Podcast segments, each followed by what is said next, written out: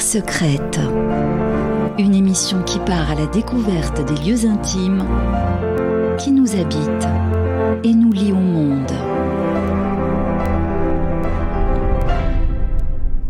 Bonjour à toutes et à tous, bienvenue dans Terre Secrète sur Radio Territoria, une émission qui vous propose de partir dans les relations intimes que chaque individu tisse avec son ou ses territoires, les souvenirs de l'enfance, les espaces rêvés, les lieux qui nous attachent, bref, une émission pour les amoureux de leur demeure terrestre. Et pour cette émission, je reçois un philosophe, essayiste et réalisateur de documentaires connu pour son émission Habiter le monde sur Arte, Philippe Simet, que je remercie beaucoup d'être avec nous aujourd'hui. Bonjour Philippe. Bonjour.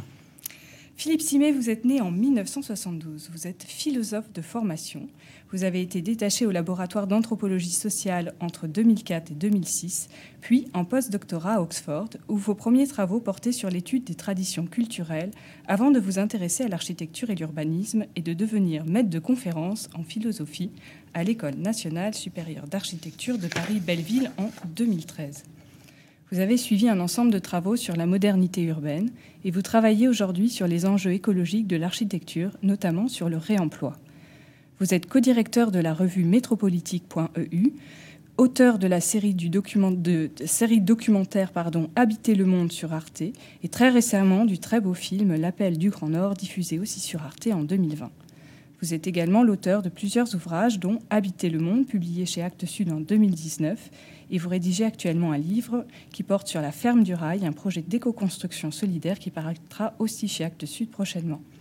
En parallèle de vos activités d'enseignement, de chercheur, d'auteur, réalisateur, vous avez également une activité auprès des praticiens et êtes associé depuis plusieurs années à Jacques Ferrier et Pauline Marchetti qui ont créé le Sensual City Studio. Ensemble, vous travaillez sur la question de la ville, du corps et des sens et plusieurs ouvrages témoignent de ce travail en commun. Par ailleurs, avec votre femme, l'architecte Clara Simé, vous travaillez sur le projet de la ferme du rail à Paris et sur le projet d'une école du réemploi. Vous avez donc beaucoup voyagé, porté un regard sur notre façon d'habiter la Terre, pensé d'autres manières de faire la ville, de vivre avec notre environnement, d'ancrer notre rapport au monde pour un épanouissement harmonieux des individus en lien avec la nature. Mais quels sont vos territoires intimes, Philippe Simé? C'est tout le sujet que nous allons aborder ensemble aujourd'hui. Et pour commencer, je vous propose de partir dans votre territoire du quotidien en écoutant d'abord cet extrait de musique que vous avez choisi pour nous en parler.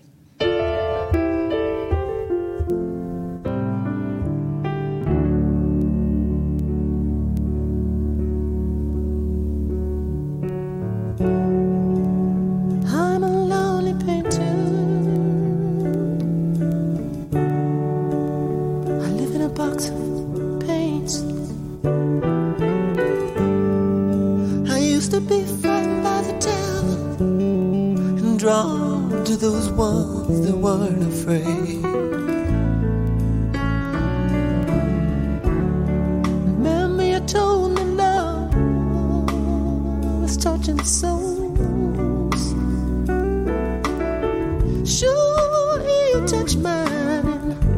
Part of you pours out of me from time to time. These lines.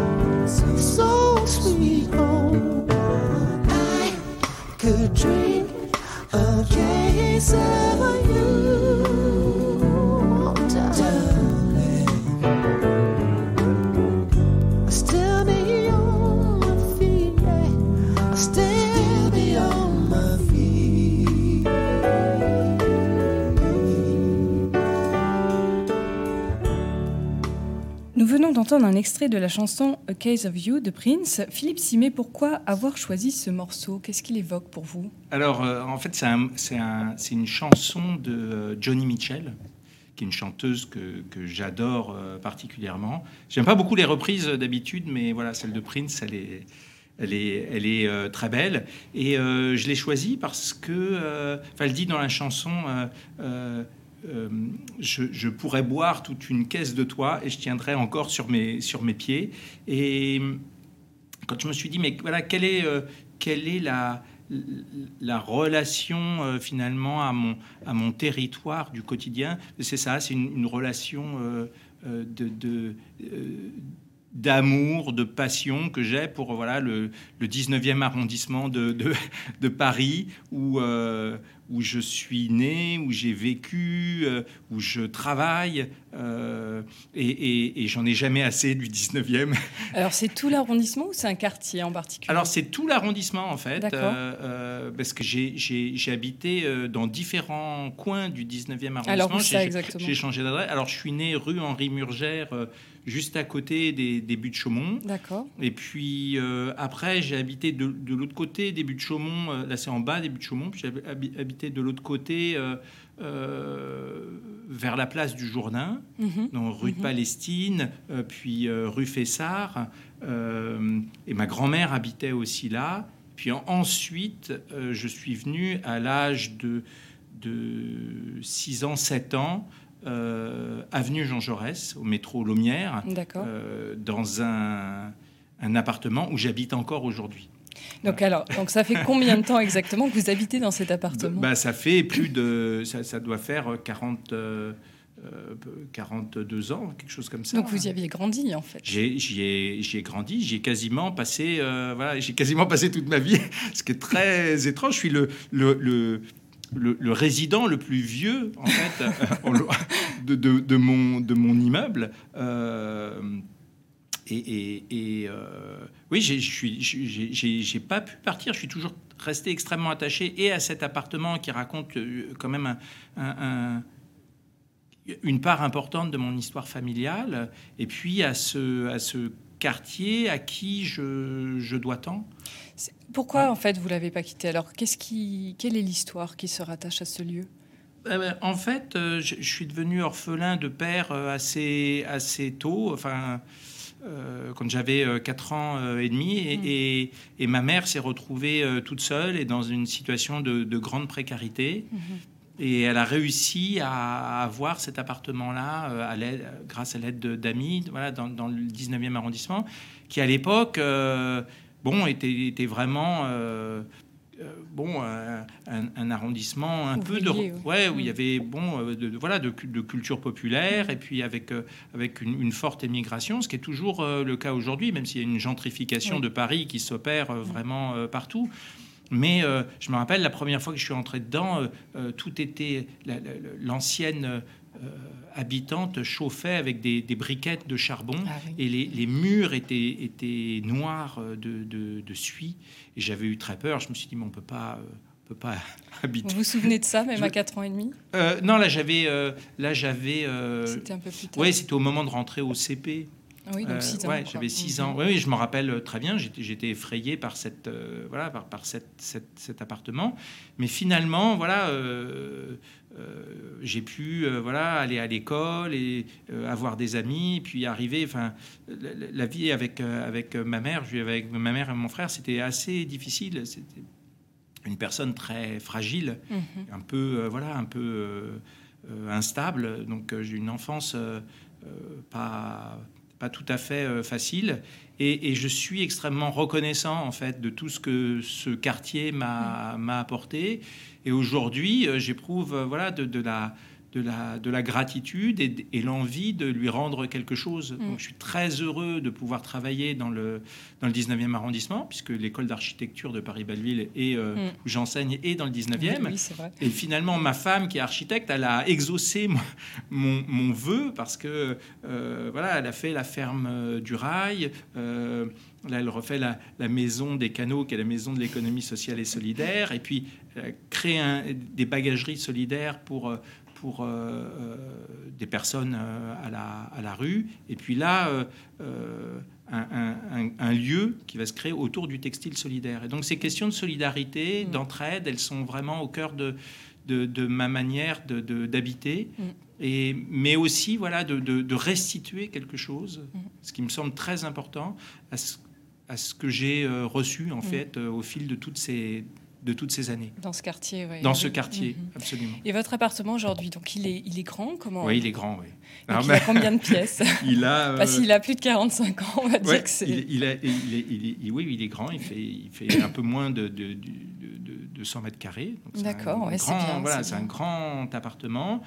Et, euh, avec, et, et, et, du coup, euh, quand je, on est revenu dedans, enfin après la mort de, de, de ma mère, donc avec, euh, avec ma femme, elle, elle, a fait pas mal de travaux, donc il y a un très grand, un très grand salon. Et puis euh, voilà, maintenant il y a voilà trois autres trois autres pièces, mais entre temps j'ai voilà, j'ai deux enfants qui occupent bien les lieux aussi, voilà, qui, qui, qui occupent bien euh, les les lieux et c'est un appartement dans lequel je me sens voilà je, je me sens rarement il euh, y, y, y, a beaucoup de lieux où je me sens pas chez moi je me sens jamais rarement à ma place mm -hmm.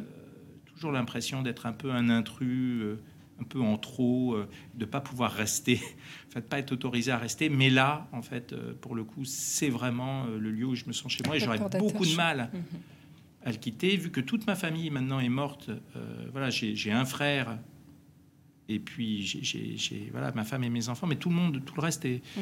sont tous morts et du coup euh, reste cet appartement Qui... comme, comme un comme un ancrage mmh. Euh, à la fois euh, réel et symbolique dont j'aurais beaucoup de mal à me passer mmh. euh, moi qui peux me passer de beaucoup de choses et oui qui vous lie à eux aussi hein, qui me lie à eux ouais. donc euh, même le vendre je, je, je, je, peux concevoir habiter ailleurs mais me séparer de cet appartement j'aurais vraiment l'impression de me couper d'une partie de de moi-même et, et, de mon histoire. Et de vos racines, ouais. c'est sûr. Quelle est la pièce que vous préférez dans cet appartement? Alors, elle est au-dessus, c'est une chambre de bonne.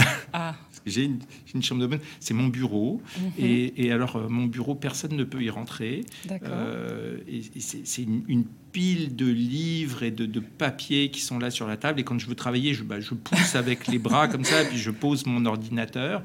Et il y a un petit, euh, y a un petit fauteuil qui est là. Et c'est vraiment, ce bureau pour moi, c'est vraiment un dispositif de cabane, c'est-à-dire mmh. C'est un lieu, euh, un lieu ascensionnel. C'est un lieu où, où, je, en fait, j'y travaille assez rarement, euh, mais j'y médite, j'y réfléchis, je m'y évade, mmh. Euh, voilà. Et donc j'ai vraiment besoin de, de, de cet espace qui, qui alors c'est, c'est, ça doit faire 6 mètres carrés, mmh, mmh. c'est tout petit. Euh, voilà, je me, je me, pose dans mon fauteuil et là, voilà, mon, mon esprit euh, gamberge et euh, ça peut durer des heures. Je reste comme ça à, à, réfléchir et à voir où est-ce que mes pensées vont me mener sans chercher à, à, les, à les orienter, à les contrôler, à les, à les, voilà, à les, à les ramener à un objectif. Euh, donc, c'est un lieu qui me porte toujours vers un extérieur. Et justement, ouais. il y a une fenêtre. Vous êtes, euh, c'est très ouvert. Il y a une lieu, petite, oui, il y a une, non, il y a une, non, il y a une petite fenêtre, mais il est en lui-même une fenêtre. Oui, oui. Mm -hmm. C'est-à-dire que c'est vraiment euh, euh, quelque chose qui, qui articule euh, une intériorité psychique et puis. Et puis, voilà, quand l'esprit se, se, se, met à rêver, ben, il, il va visiter d'autres territoires. Et, et, et donc, j'ai besoin de cet espace-là pour, pour, pour mettre mon, mon, mon esprit en, en, en mouvement, éveil, ouais. Ouais, en éveil. Je, je, je n'arrive pas à le faire euh, dans n'importe quel lieu ou n'importe quelle mmh. euh, circonstance. Et alors, vous avez choisi un objet euh, pour représenter votre territoire d'aujourd'hui. Quel est-il? Euh, Alors, euh, euh, pour le territoire d'aujourd'hui, alors voilà, j'ai ramené euh, cette, euh, cette pièce euh, de, de, monnaie qui est dans mon, dans mon porte-monnaie, en fait, voilà, constamment. C'est un Dupondius. Okay. C'est donc une, une, pièce qui, est, qui, est, qui est frappée à l'effigie de Marc Aurèle. Mm -hmm. donc qui, qui, était là pendant son règne, qui doit dater à peu près voilà 150 euh, 160 euh, de, de, de l'ère euh, euh, chrétienne. Et Marc Aurel, c'est vraiment un, un ami de, de, très longue date qui, qui, voilà, qui, qui m'accompagne, qui me soutient. En quoi? Dans, dans, dans, les moments, euh, dans les moments difficiles de la vie, euh, voilà, c'est vraiment euh, mon livre de chevet, les pensées pour mmh. moi-même. Et, et, pour le coup, je, considère qu'elles sont pour moi-même, c'est-à-dire euh, j'en fais pas un usage public, j'ai jamais rien écrit sur, euh, sur Marc Aurel, je crois même pas avoir écrit son nom quelque part, et pourtant, euh, voilà, c'est probablement le philosophe que j'ai le, le, le, plus lu euh, et avec lequel je me suis le plus intimement finalement entretenu. Voilà, et donc j'ai besoin de ses conseils, j'ai besoin de, de son regard et, et aussi de son, de son exemple, parce que j'ai dit c'est un philosophe, mais je ne crois pas que ce soit juste de dire que c'est un philosophe, c'est c'est d'abord quelqu'un qui aurait aimé être un philosophe et qui a été un empereur Mhm. qui n'avait pas envie d'être empereur et qui a dû faire ce métier d'empereur euh, et qui a passé quasiment toute sa vie à faire la guerre.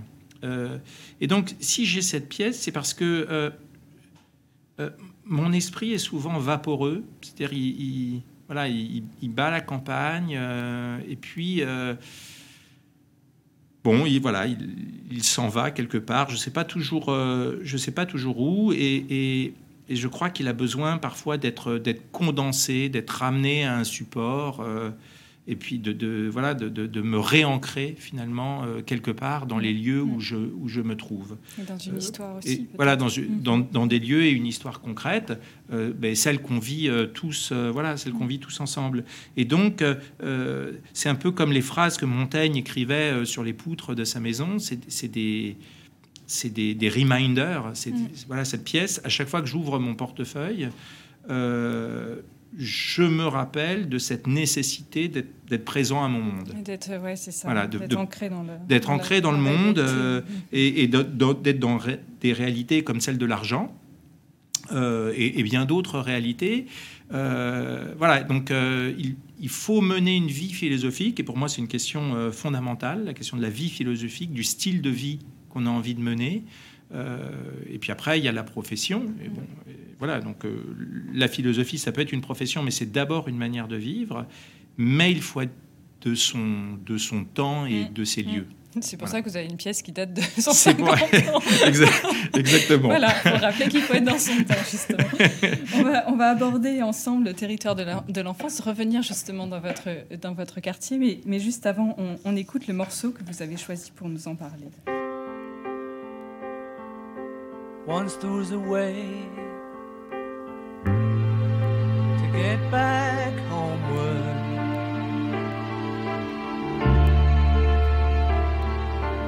Once there was a way to get back home. Sleep, pretty darling, do not cry. And I will sing a lullaby.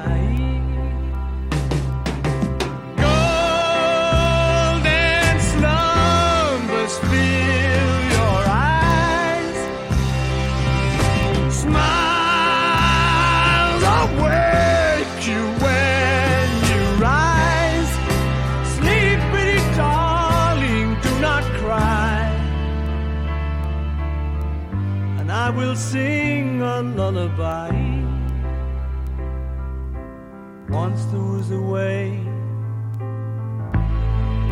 to get back homeward.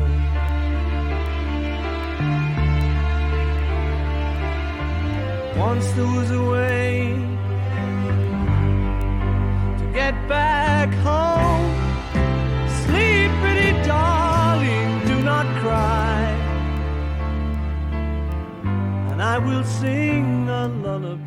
On vient d'entendre euh, un extrait de la chanson Golden Slumbers des Beatles. Philippe, pourquoi avoir choisi ce morceau? Qu'est-ce que ça évoque comme souvenir d'enfance?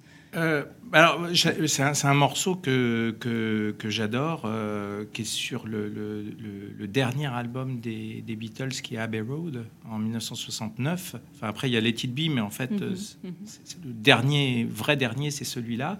Et en fait, c'est le premier disque que j'ai reçu. En fait, euh, voilà, Ab- Abbey Road, euh, quand j'avais justement 6 ans, 7 ans. Qui vous Euh, l'a offert euh, C'est ma mère. Et, euh, et, et, et, et à ce moment-là, voilà, j'ai découvert les, les- les Beatles et je n'ai jamais plus arrêté de les Mhm. écouter. Euh, donc c'est en, en- cherchant comme ça quelle musique parlait vraiment de mon enfance, celle-là est apparue euh, très très rapidement et c'est quand même magique euh, de savoir que voilà pendant plus de 40 ans. J'ai toujours écouté cette chanson et je l'aime toujours autant. Et elle évoque Mm. pour moi, euh, bah, c'est en fait c'est euh, Paul McCartney a repris une, une, une- on dirait une berceuse en Mhm, fait, mhm. et, et il a repris euh, euh, voilà, une, une petite comptine du, du XVIe siècle Ah, d'accord. D'un contemporain de, de Shakespeare qu'il a, voilà, qu'il a, qu'il a réadapté. Donc il y a toute cette, euh, cette magie et cette, cette poésie de, de l'enfance, et puis il y a énormément d'émotions dans, dans, dans cette, dans cette chanson. Mais en tout cas, voilà, les, les Beatles euh, m'ont permis de m'intéresser, enfin d'avoir un rapport non contemporain justement à, aux, aux musiques de mon époque. Mhm. Et à partir de ce moment-là, je me suis mis à tout écouter. Vraiment toutes les musiques. J'ai une passion pour, euh, pour toutes les musiques. J'écoute vraiment euh, tous, les, tous les genres musicaux. Et euh, voilà, la musique est une des grandes euh, passions de, de, de ma vie. Mm. Mais je suis heureux de ne pas avoir abandonné les Beatles voilà, en, En chemin. en chemin et qu'ils voilà, qu'ils continuent aussi, voilà, comme Marc Aurel, de, de, de m'accompagner depuis, depuis tant d'années. Je trouve ça assez beau. Quel est le lieu de votre enfance qui, qui vous reste en mémoire en particulier? Euh, ah, c'est les buts de Chaumont.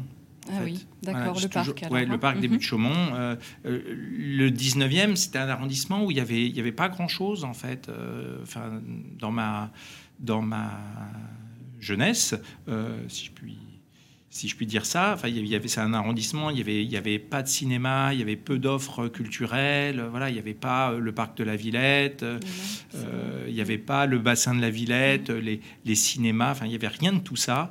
Euh, euh, Ça ressemblait à quoi? Alors décrivez-nous un peu le quartier. euh, ah il y bah, a 40 ans. il y avait, euh, il y avait déjà des, des, des grandes cités qui étaient en train de se, Mhm. voilà, de, de- de se construire. Il y avait beaucoup d'habitats euh, vétustes, mais il y avait surtout un manque, euh, voilà, un manque euh, d'équipement. Et Euh, oui, C'était un, d'équipement public. voilà, d'équipement Mhm, public. euh, voilà, on, on venait et, et on- je pense qu'il y avait beaucoup de familles qui s'installaient euh, là parce que le- le- les prix des, des loyers étaient, étaient les moins chers, euh, voilà, les, les- les moins chers de Paris. Euh, mais surtout, tout cet espace là autour du bassin de la Villette n'avait pas commencé à être aménagé. Donc moi, je passais beaucoup de temps euh, avec euh, mes amis euh, à l'endroit euh, des, des- des actuels cinémas euh, MK2. Il y avait ces hangars qui étaient des hangars euh, désaffectés où il fallait pas trop traîner la nuit. Et quai, de- quai de, quai de Seine, quai de l'Oise, c'était. Alors, il y avait déjà euh, voilà, les immeubles euh, qui, qui existent, euh, qui existent aujourd'hui pour la plupart. hein. Mais voilà, c'était désert. Il y avait quelques pêcheurs. Voilà. Mhm. Et moi, euh, j'adorais pêcher. Et je venais avec mes, mes copains pêcher. euh, voilà, euh, tout un tas de, de- de poissons et, et des écrevisses. Ah, Voilà, des, écrevisses, ouais, que j'essayais d'attraper voilà, avec un, un petit fil. Je mettais des bouts de poulet au bout et puis j'essayais d'attraper des écrevisses. Mais Ça marchait alors. ça marchait tout à fait. Mais je, je ne crois pas qu'il y ait encore des écrevisses dans le canal Non. de Il y a enfin, peut-être d'autres animaux, C'est ça, ou d'autres bestioles euh, d'autres bestioles. euh, extraordinaires, voilà, ouais, mais- ex- exactement. Et dans le parc des Buttes de Chaumont, alors qu'est-ce que vous faisiez comme jeu en particulier? Ah ben alors je- je- je- j'escaladais euh, vraiment. Enfin, il y a une, il y a une Mhm. topographie qui est quand même extraordinaire euh, au but de Chaumont, qui est, qui est artificielle. Mhm. Et j'aimais beaucoup. Je connaissais pas encore l'histoire des buts de Chaumont, hein, mais c'est vrai qu'il y avait un, il y avait un, un côté euh, mystérieux pour moi euh, des, des buts de Chaumont avec euh, voilà, c'est c'est c'est- voilà toute cette topographie faite de ciment avec des voilà des, des- des garde-corps qui imitent le bois mais Mhm, bon mhm. Euh, et euh, et euh, un traitement paysager que j'ai toujours trouvé très beau avec Oui. quelque chose d'un petit peu sauvage il y avait des coins aussi qui étaient peu aménagés euh, notamment quand on, on- on s'approchait de la partie du parc qui borde euh, euh, la petite ceinture Mhm. euh, et donc, c'était des lieux voilà, que, que j'allais explorer avec, avec mes amis. Et ça a toujours été un réservoir d'imaginaire très fort, en fait. D'images assez fantastiques, de choses étranges, un peu, un peu surréalistes. Et j'ai découvert euh, par la suite que les, les surréalistes euh, affectionnaient particulièrement. Ah oui, Ouais, ah, ça m'a- ça m'a pas tellement étonné. Mais c'est vrai que c'est très onirique hein, Oui. comme, euh, comme parc. hein. Oui, c'est un, un lieu propice, euh, Mhm. propice aux, rêves et aux, aux condensations Mm. psychiques euh, Mm. assez fortes. Et il y a un endroit en particulier où vous cachiez? Euh, ben, là, voilà, moi j'allais souvent sur, euh, sur la petite ceinture en fait. D'accord. Donc, donc, j'allais, j'allais souvent dans cette, euh, dans ce coin-là et pour franchir ensuite les grilles Mhm. et me retrouver ensuite sur la petite ceinture, puis remonter la petite ceinture. Vous viviez beaucoup en extérieur, du coup? Bah, j'ai oui, j'ai beaucoup arpenté le beaucoup arpenté le, le, le quartier à pied. Puis à, à vélo, euh, même si c'est assez pentu, mais, Ouais, mais, oui, il faut monter la, voilà, la, la- la rue de Crimée. Oui, oui, j'ai- beaucoup exploré. euh, et puis tout, tout le tour du canal de l'Ourcq aussi. Dans votre intérieur, vous étiez, euh, vous étiez parfois, euh, vous jouiez, vous vous cachiez. Il y avait des pièces que, que, que vous aimiez, d'autres beaucoup moins dans votre, dans votre appartement où vous vivez encore aujourd'hui? Non, pas, pas tellement. Pas tellement. Je, je- C'est plus des souvenirs d'extérieur que vous avez. Oui.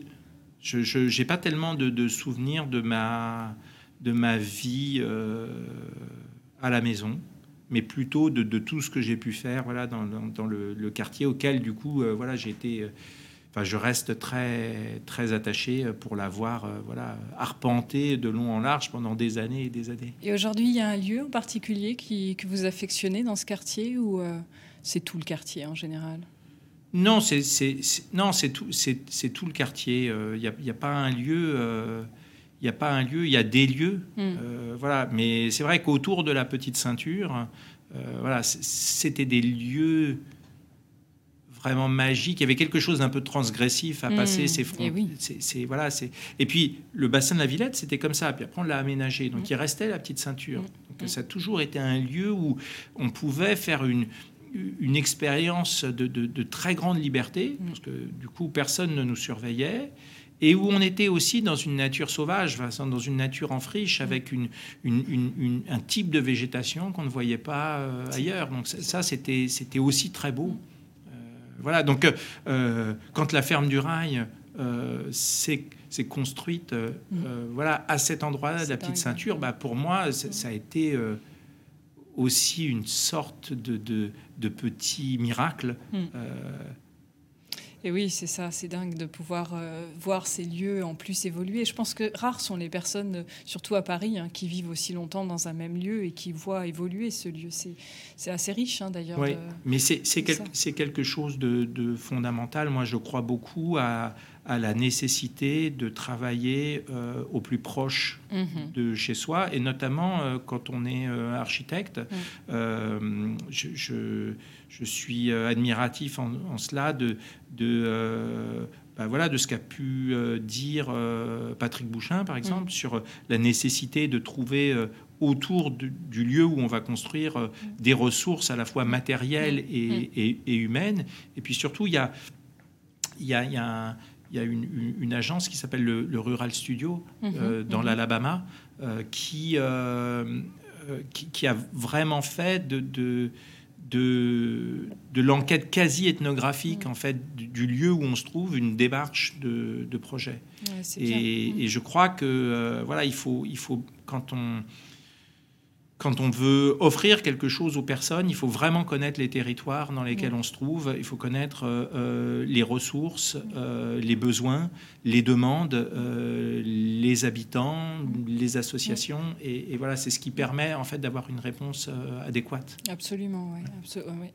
Vous qui travaillez beaucoup sur le rapport du corps à l'espace et au lieu, finalement, par rapport à ce que vous avez vécu dans ce, dans ce quartier, qu'est-ce qui vous en reste, euh, je dirais, en termes d'émotion et de, de, de ressenti euh, du corps à, à cet espace? Ah ben je crois qu'on habite euh, avec son corps en Mm. fait euh, et que, et que euh, les, les- les souvenirs, les émotions, les affects restent encryptés Mm. pendant très longtemps et, et finalement se, se, euh, se, se- se- se manifestent de temps à autre. On, on- on a, la- on a des on a l'impression d'avoir des, des, des souvenirs qui, qui, se, qui, qui ont été encapsulés et qui Mm. se réouvrent en Mhm, soi. mhm. Hein, et on, en a, on en a en permanence euh, la, la- la sensation, euh, voilà, la sensation physique. Mm. Et donc de partir de cette expérience du corps, euh, de ce que l'on de ce que l'on ressent, euh, de ce qui s'inscrit en quelque sorte dans la, dans la chair, ça me paraît être une démarche très importante quand on veut euh, faire de l'architecture ou de, ou de l'urbanisme Oui, Euh, tout à fait, ouais, c'est vrai. et, et de pas penser, enfin, et de pas privilégier euh, exclusivement, disons, le, le sens du regard et, Mm. et- et la planification euh, euh, par rapport à tout ce qui peut se, voilà, se maîtriser, s'anticiper, euh, se, se, se, se contrôler à partir de la vue. Mm, mm. Vous avez euh, choisi de nous apporter un souvenir d'enfance. C'est le, c'est lequel? Euh, c'est ça. Alors, c'est un livre euh, de, De- de de Paul Paul Verlaine qui s'appelle Sa- Sagesse, amour, bonheur. Alors, c'est lié à, à des souvenirs qui sont qui sont pas très gais, eux. Euh, quand j'étais en, ma mère a dû me, me placer dans un, un pensionnat. qui, qui était un lieu où s'exerçaient, pour le dire rapidement, de, de nombreuses formes de, de violence euh, à la fois euh, psychique et physique. Euh, donc c'est un lieu où j'étais vraiment très malheureux. Mm, Voilà. J'imagine. Euh, et, euh, et un jour, une, une- ma, ma- mon enseignante de, de- de français, c'était en, c'était en cinquième, m'a apporté en fait un ensemble de livres. Elle m'a dit tu peux pas t'en aller, mais tu peux lire. Mm. Et, et à partir de ce moment-là, j'ai, découvert le, le- le- euh, enfin, le- le- le- à la fois la joie de la lecture, mais aussi son absolue euh, nécessité. Et, et la, lecture est devenue pour moi euh, un, un art de l'évasion, Mhm.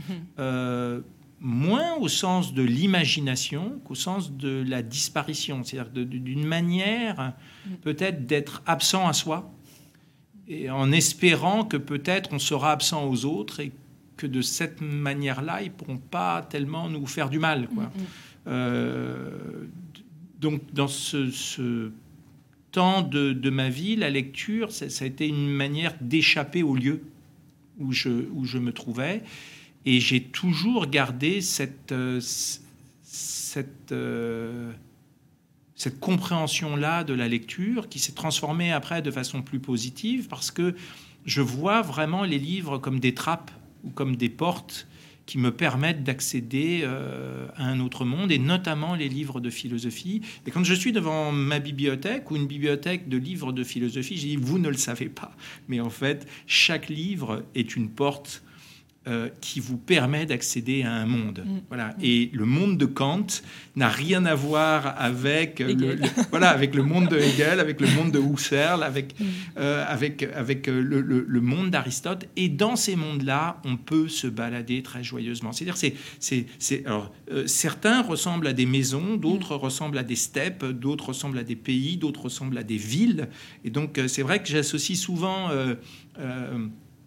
euh, les, les- les- les- les pensées des, des, des philosophes à soit des territoires, soit des types de paysages, euh, soit à des édifices.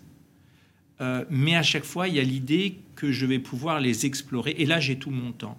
C'est-à-dire que je sais que voilà, je, je- je prends un livre, en fait, j'ai ouvert une porte Mhm. et je suis rentré dans un monde. Et, et, et, et voilà, là, j'ai envie de m'y installer. commence. Mhm. Le voyage commence. J'ai pas envie de me presser. Mhm. Et je sais que je vais prendre du temps pour le visiter, pour m'arrêter, voilà, et, et regarder certains aspects de ces paysages ou de ces territoires. Et, et voilà. Justement, nous allons partir aussi en voyage dans vos territoires rêvés à présent. Je vous propose tout d'a- tout d'abord d'écouter le- l'extrait de musique que vous avez choisi pour nous en parler.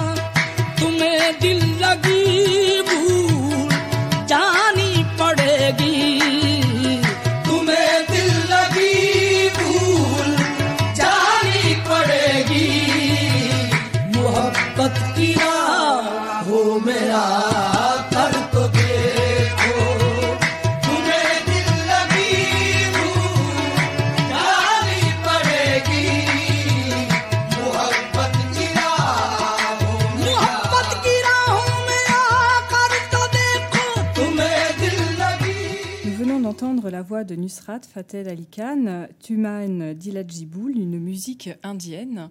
Donc, si vous deviez vous téléporter là maintenant tout de suite, c'est en Inde que vous iriez Alors, c'est au Pakistan. Ah, C'est au Pakistan, ouais. d'accord. En fait, euh, Nusrat, il est, il est d'origine indienne et puis il est, il- il est parti avec, euh, avec sa, sa- sa famille euh, jeune euh, voilà, au Pakistan. C'est un des grands, un des grands chanteurs euh, voilà, pakistanais. De, de- du- c'est de- c'est la- le genre musical Qawwali, hein, de la Mhm. tradition euh, soufie. Euh, oui, oui, euh, j'irai, j'irai probablement là-bas. J'y suis jamais allé au Pakistan. Je suis Vous allé- jamais allé, d'accord. Non, je suis allé. C'est euh, un vrai territoire rêvé, en fait. ah oui, je suis allé euh, quatre ou cinq fois en Inde, Uh-huh. mais, mais, mais, mais, mais pas au Pakistan. Et c'est vrai que, alors, j'ai eu, j'ai eu la chance de pouvoir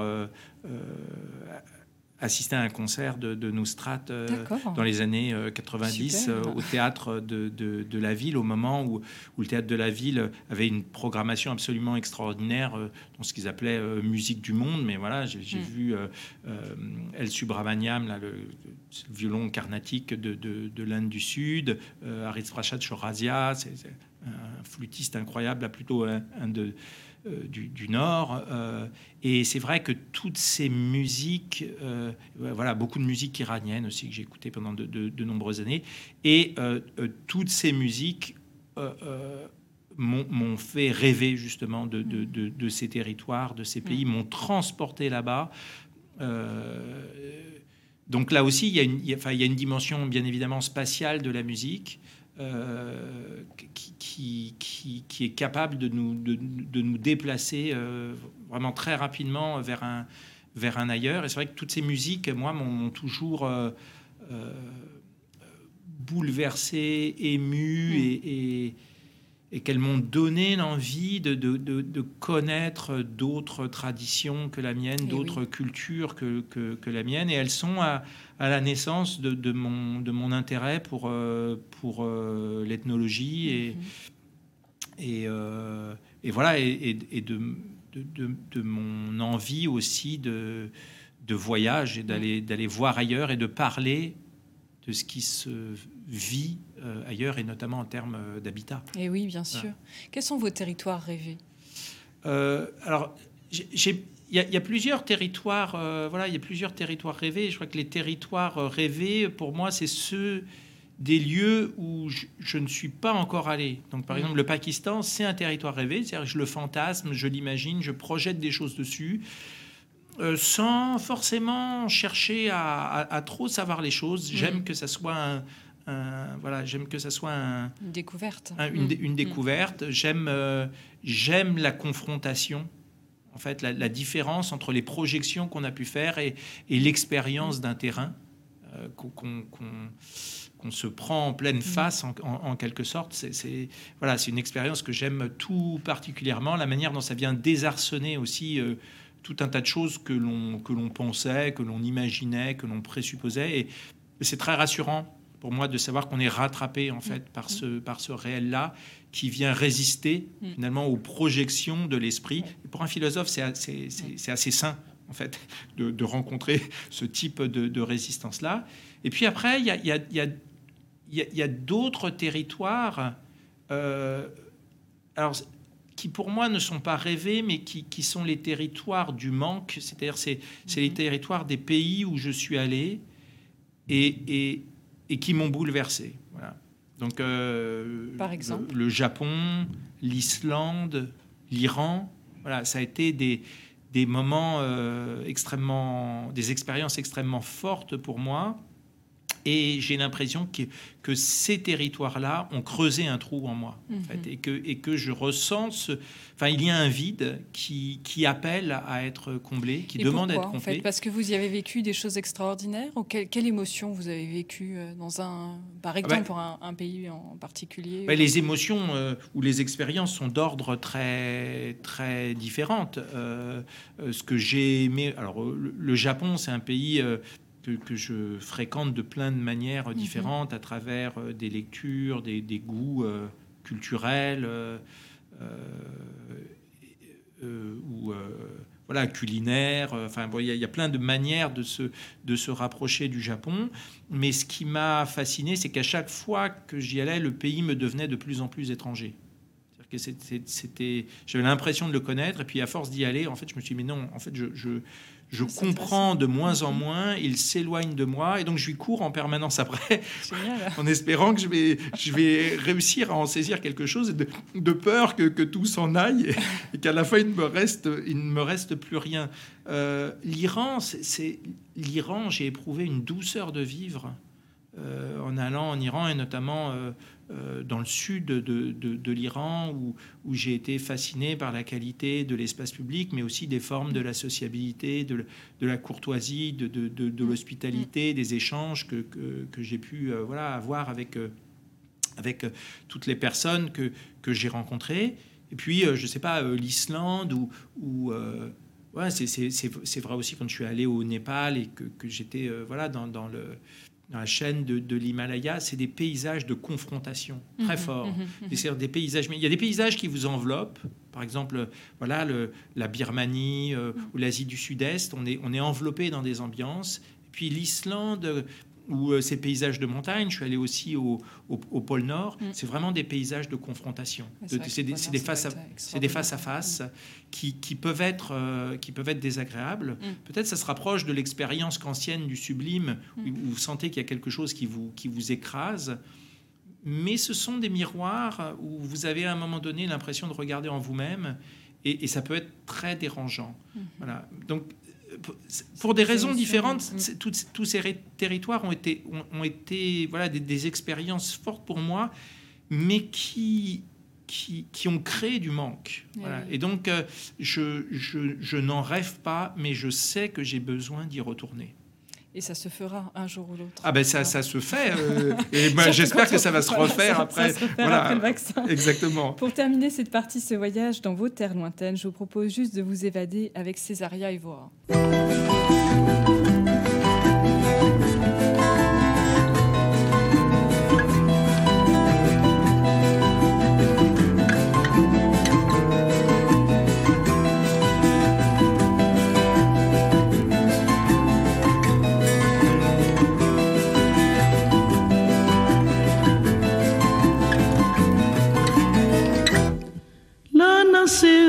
Põe uma estrela que cata brilhar.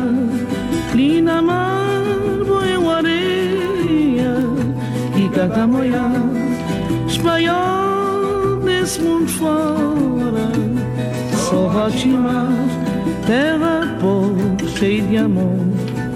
Tem morna, tem coladeira, terra sal, cheia de amor. Tem batu, tem funaná.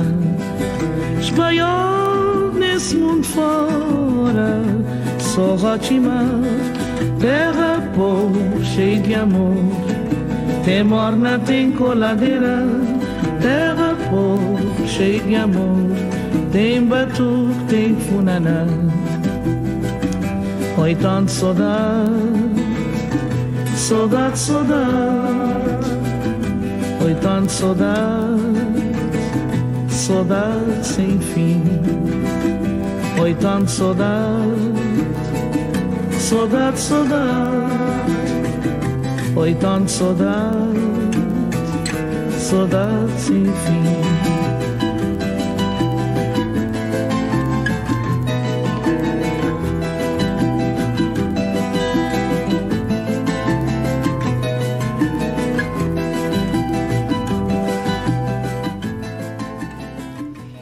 On vient d'entendre le petit pays de Césaria Evora. Philippe Simet, euh, pour conclure, est-ce que l'attachement au territoire que vous avez traversé fait partie de ce que vous êtes devenu? Ah oui. Oui, oui. Je crois que, je crois que notre euh, ici est toujours euh, tissé euh, d'ailleurs, euh, des ailleurs multiples, parfois euh, contradictoires, mais que, mais qu'on porte euh, avec soi. Et, euh, et, et en permanence, je, je- je vis avec des, des, des images ou des paroles. voilà, qui, qui, me, qui me reviennent et qui me, qui me rappellent la nécessité de, de, voilà, de concevoir la pluralité des, formes de vie et, et la possibilité aussi d'habiter autrement.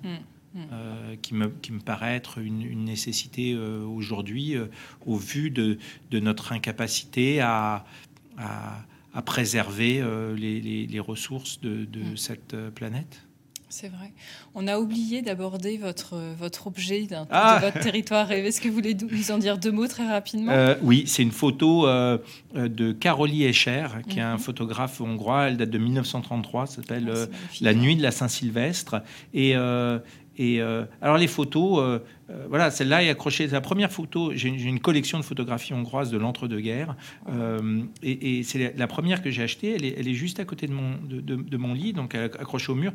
Et, la photo, c'est un dispositif spatial très fort, parce que mm. c'est comme la peinture de Chevalet, c'est une, une, fenêtre mm. qui est là sur votre mur et qui vous permet en fait d'accéder euh, à un autre espace. Et donc, euh, euh, finalement, en un clin d'œil, j'arrive dans cet espace, enfin, dans ce, Budapest mm. des années 30, où j'ai toujours pensé que j'étais né. Ah, toujours pensé qu'il y avait une partie de moi qui venait, qui venait de là, peut-être mon, mon, ma conscience européenne ou mon, attachement à l'idée européenne. Et, et, à, ce moment-là, pour les Hongrois, c'était très fort, c'est une langue finno-ougrienne. Il n'y a pas de lien linguistique, donc ils sont toujours sentis très isolés. C'est pour ça que beaucoup de Hongrois se sont tournés vers les arts visuels. Mm. On les a retrouvés au Bauhaus, on les a retrouvés à Hollywood. Euh, mais il y a énormément de photographes en Hongrie parce que c'était un langage en fait qui pouvait être parlé et, compris par, euh, par tous. Et donc ça, euh, le, lien entre photographie et Europe, entre, entre photographie, entre, entre, langage visuel et, et, dimension internationale de la culture est fondamental, voilà, pour, pour moi. Euh, et c'est vrai que j'ai besoin, voilà, c'est un territoire euh, euh, aussi fantasmé, parce que mm. je, je, pense vraiment qu'une partie de moi est née là-bas. Mais notre ADN, il paraît que notre ADN comporte une mémoire géographique. Ah bah, hein, voilà, donc, voilà elle, attention. Elle, vient de Budapest, je peux vous dire les lieux exactement où. ah bah c'est ça. Et puis comme les oiseaux migrateurs, un jour ou l'autre, nous retournerons hein, inconsciemment ou consciemment vers nos territoires d'origine. merci beaucoup Philippe Simé pour... Euh, pour cette émission, cet échange qui euh, touche malheureusement à sa fin. Je rappelle votre très beau euh, documentaire à retrouver sur Arte TV, donc sur le Grand Nord, hein, sur les traces de Jack London, hein, encore un, autre livre qui vous a inspiré un voyage, et puis également votre dernier ouvrage, Habiter le monde aux éditions Actes Sud. Merci beaucoup Philippe Simé d'être venu confier vos territoires et vos relations intimes à vos terres secrètes. Merci à toutes et à tous de votre écoute et à à bientôt sur Radio Territoria. Merci. Terre secrète. Une émission à réécouter et télécharger sur le site et l'appli Radio Territoria et sur toutes les plateformes de streaming.